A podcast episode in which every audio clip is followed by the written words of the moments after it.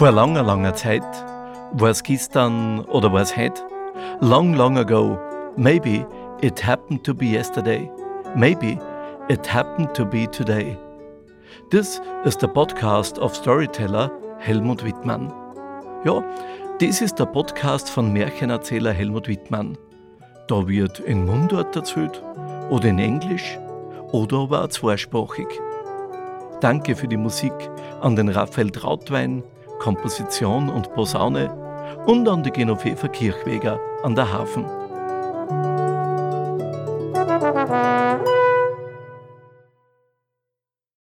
Vor langer, langer Zeit, war es gestern oder war es heute, da hat einmal tief drin im Wald eine Mutter gelebt. Die hat da ganz allein gelebt mit ihrem Burm. Ja, und wie der so zugewachsen ist, der Bur, da hat's ihm alles beibracht, was er wissen hat müssen. Wie die Kräuter heißen im Wald und welche Beeren, das man essen kann und welche nicht, wo man aufpassen muss. Genauso bei die Schwammerl, aber auch bei die Viecher, die an begegnen im Wald, wie die heißen und was die kennen. Der Bur, der hat da viel gelernt. Auch das Lesen und das Schreiben hat's ihm beibracht. Und sie hat ihm erzählt von der großen, weiten Welt draußen, außerhalb vom Wald. Ja, natürlich auch das Rechner. Alles, was er irgendwie wissen hat müssen und was er vor allem wissen wollte, das hat sie ihm beigebracht. Und wie er so zugewachsen ist, da hat ihn vor allem eins interessiert. Sag, hat er gesagt, Mutter, wo ist denn mein Vater? Ach, hat die Mutter gesagt, pur, der, der hat sich vor langer Zeit aufgemacht. Das Wasser des Lebens wollte er holen, damit man alle miteinander ein gutes Leben haben. Aber er ist nicht mehr zurückgekommen. Ich weiß nicht, was geschehen ist mit ihm. Mei, hat der Bub gesagt, Mutter, ich will mir aufmachen, aus in die Welt, und ich möchte ihn finden, mein lieben Vater, vielleicht kann ich ihm ja helfen. Na, hat die Mutter gesagt, bleib da, jetzt habe ich schon deinen Vater verloren und er kommt nicht mehr zurück, und ich kann's nicht verwenden, wann du auch fortbleibst und nicht mehr zurückkommst. Ja, ja. Aber die Sehnsucht im Burm, die ist immer größer und größer und größer geworden. Und schließlich hat er irgendwann gesagt, Mutter, ich spür's, ich muss aus in die Welt, ich hab keine ruhige Minuten da, da ist Schönherin im Wald und das Leben mit dir, ja, da fällt's an nix, aber, aber ich möchte wissen, was mein Vater geschehen ist und ich möchte sehen, wie es zugeht, draußen in der Welt. Und wie die Mutter gesehen hat, dass da kein Halten mehr gibt für ihren Burm, da hat sie ihm schließlich ihren Segen gegeben. Und er, er hat so alles zusammenpackt, was er braucht hat, und dann, dann hat er sie aufgemacht, aus in die Welt. Und wie er so gezogen ist, mein Gott, da haben zuerst nur die Vogel zwitschert, dass er freit gewesen ist. Aber auf einmal, da hört er auf seinen Weg im Wald ein Brüllen und ein Schrei und ein Krachzen. Er schaut. Auf einer Lichtung sieht er da, wie ein Löwe, ein Adler und ein Ameisen um ein totes Ross streiten. Und der Löwe, der hat ihn auch schon gesehen. Und er hat brüllt, hey, wie heißt denn du? Hans, hat er gesagt, hör sie. Hans, hör zu, hat der Löwe gesagt. Wir streiten uns da um das tote Ross, das du nicht aufteilen für uns? Na, hat der Hans gesagt, so will ich's denn wagen. Und er ist hin und hat sein Messer genommen und dann hat er das tote Ross auseinandergeschnitten. Den Kopf, den Schädel, hat er gesagt, den kriegt die Ameisen, die kann da in die Höhlungen nochmal dumm krabbeln. Und die Eingeweide, die kriegt der Adler, weil der frisst sowas gern. Und das Fleisch mit den Knochen dran, das kriegt der Löwe. Ja, da, da waren die drei Viecher recht zufrieden. Und der Löwe, der hat brummt. Du hast uns geholfen. Ich will auch helfen. Reiß mir ein Haar aus. Ja, da hat ihm der Hans wirklich ein Haar ausreißen dürfen. Und der Löwe, der hat brummt.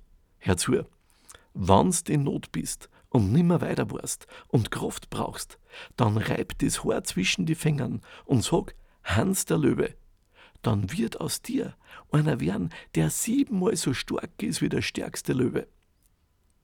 Und der Adler, der hat ihm eine Feder gegeben. Und er hat gesagt, wann's die Feder zwischen die Fingern reibst und wann's sagst, Hans der Adler, dann wird aus dir Adler werden, der siebenmal so weit und siebenmal so schnell fliegen kann wie der schnellste Adler. Und die Ameisen, die hat ihm gar ein Haxel gegeben. Und hat gesagt, dies Haxel, wenn's zwischen die Fingern reibst und sagst, Hans, die Ameise, dann wirst siebenmal so klein und siebenmal so schnell und flink und wendig sein wie die kleinste und schnellste Ameisen. Mei, da, da hat er denen dankt. Und dann ist er weitergezogen. Naja, und wie er so zirkt, da merkt er, es zirkt langsam ein Gewitter auf. Und am Weg, da sitzt der Mann. Ein alter Mann. Der hat nimmer weiter können. Mei, hat der gesagt, du, ich bitte, hilf mir, ich kann nimmer weiter. Ja, hat er gesagt, ich, ich muss auch schauen, dass ich jetzt ins Dorf komme. Herzu hat der alte Mann gesagt, ich zeig da den Weg. Denn so wie du mir dumm wirst, schaut's mir aus, du kennst ihn nicht. Na, hat der Hans gesagt, den kenne ich wirklich nicht. Komm, hat er gesagt, ich bitte, hilf mir auf. Und da hat er dem alten Mann aufgeholfen, der Hans, und er hat gemerkt, der kann wirklich nicht mehr weiter. Es hilft nur eins, er muss einen Huckepack nehmen, Bugel kraxen. Ja, aber wie er den alten Mann da auf seine Schultern lädt, da merkt er, oh, der ist alt und ausgemergelt, aber der hat Durchgewicht. Ja, so kommen sie nicht weiter, die zwei, und es zieht wirklich schon das Wetter auf, es donnert und krocht schon weit hinten. Da, da hat er das Löwenhaar geschnappt, hat's gerieben zwischen die Fingern und hat gesagt, Hans der Löwe, Mei, und im nächsten Moment hat er den alten Mann bockt, ja, es war wie ein Jausensackerl. Flink ist er mit ihm dahingezogen und der Alte hat ihm den Weg gezeigt ins Dorf und dort, dort sind sie ins Wirtshaus und da haben sie jetzt gegessen und tranken. Und der alte Mann, der hat gesagt, ich danke dir, du hast mir geholfen und ich weiß, wo du hin willst. Ah, hat der Hans gesagt, du weißt das? Ja, du willst deinen Vater finden. Genau so ist, hat der Hans gesagt. Herzu, hat der alte Mann gesagt, der ist weit, weit weg von da, im verwunschenen Garten. Da sprudelt das Wasser des Lebens. Nur der Vater, der ist zu stur worden. Du kannst ihn erlösen, aber der Weg, der ist weit. Du musst durch eine Einöde. Der Weg, der dauert wohl drei Jahre. Und dann kommst du hin zum Garten, aber rund um den Garten ist eine himmelhohe Mauer. Da, da kann nicht einmal ein Adler drüber fliegen. Du musst schauen, dass du reinkommst durch das mächtige Tor. Und drinnen, pass auf, wann's durch den Garten gehst, gleich was passiert, du darfst dich nicht umdrehen, wehe, du drehst dich um. Mei, hat der Hans gesagt, da pass ich auf. Herzu, hat der alte Mann gesagt, mitten im Garten, da, da steht ein mächtiger Baum. Drunter sprudelt die Quellen, mit dem Wasser des Lebens. Oben aber, in die Est, da sitzt der Räder die Vogel und der, der sagt dann, was zum tun ist. Mei, da, da hat ihm der Hans dankt für den Rat. Und am anderen Tag, da ist er weitergezogen, ist gegangen und gegangen. Ja, aber wirklich, er kommt da in eine Einöde und die nimmt schier kein End. Der Hans, der ist da hingezogen, ach, hat er sich gesagt, und das drei Jahre, wie soll ich das schaffen? Aber in dem Moment, da fällt ihm die Feder ein. Vom Adler. Und er, er hat's geschwind gerieben und hat gemurmelt, Hans, der Adler. Und im nächsten Moment war er Adler und ist als Adler geflogen, geflogen, geflogen, geflogen. Drei Tage und drei Nächte ist er geflogen.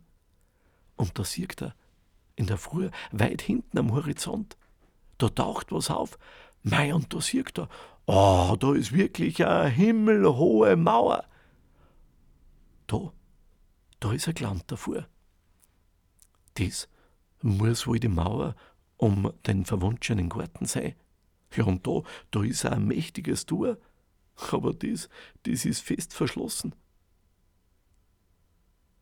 Der Hans, der hat einen Purzelbaum gemacht und ist wieder zum Menschen geworden. Und dann hat er überlegt, wie kommt er da rein? Aber da fällt ihm das Ameisenhaxlein und er hat's grimm. Hans, die Ameise. Und im nächsten Moment ist er Ameisen gewesen und als Ameisen ist er durch Schlüsselloch durchgekrabbelt. Und auf der anderen Seite Novi hat einen Purzelbaum gemacht und war wieder ein Mensch. Jetzt war er drin, im verwunschenen Garten. Wunderschön war's da, mei, wie da alles bliert hat. Und der Duft und die Bienen haben gesummt und die Blumen, das war eine Pracht, der hat sich gar nicht satt schauen können.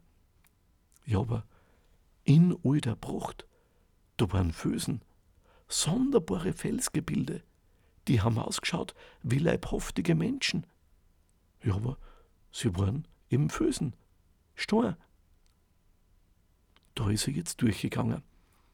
Und wie er da so geht, da hört auf einmal eine Stimme. Ach, hilf mir, dreh dich um, hilf mir, ich bitte, hilf mir. Er geht und geht.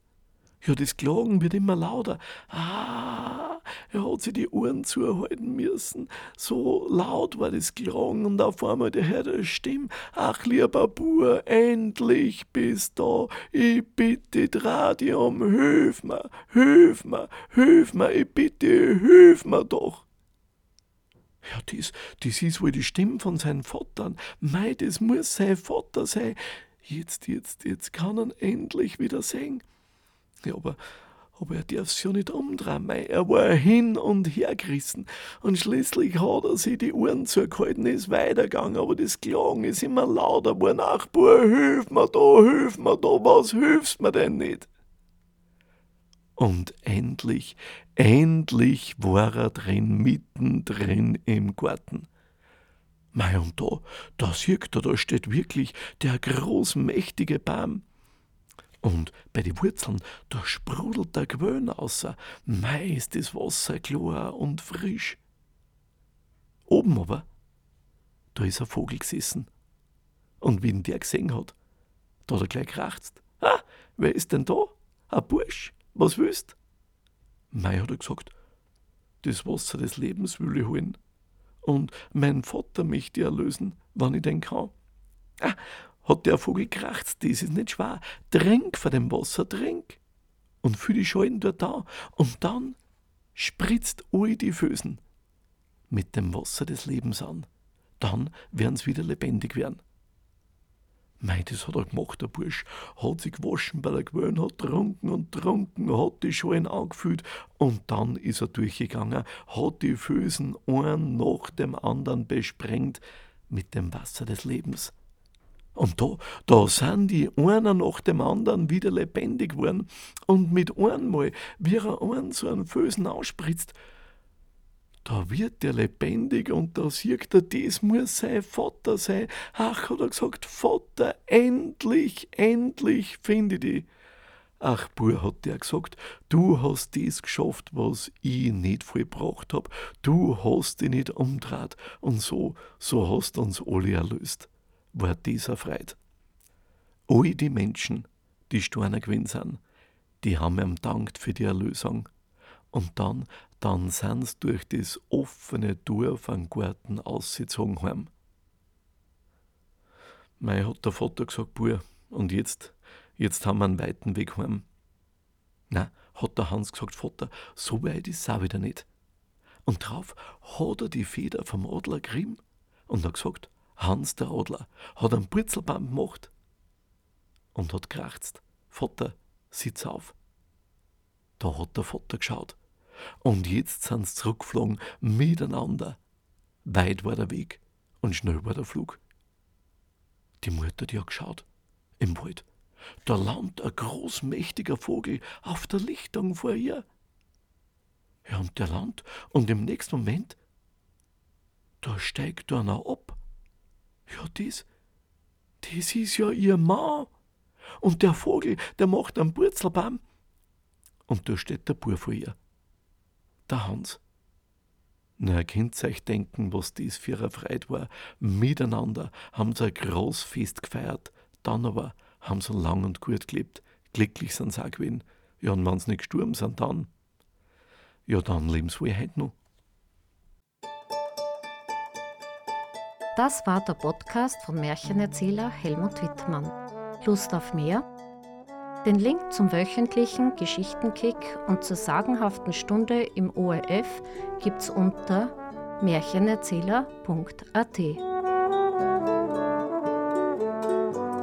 This was the podcast of storyteller Helmut Wittmann. More information and the link to the monthly radio broadcast on ORF on the website storyteller.at.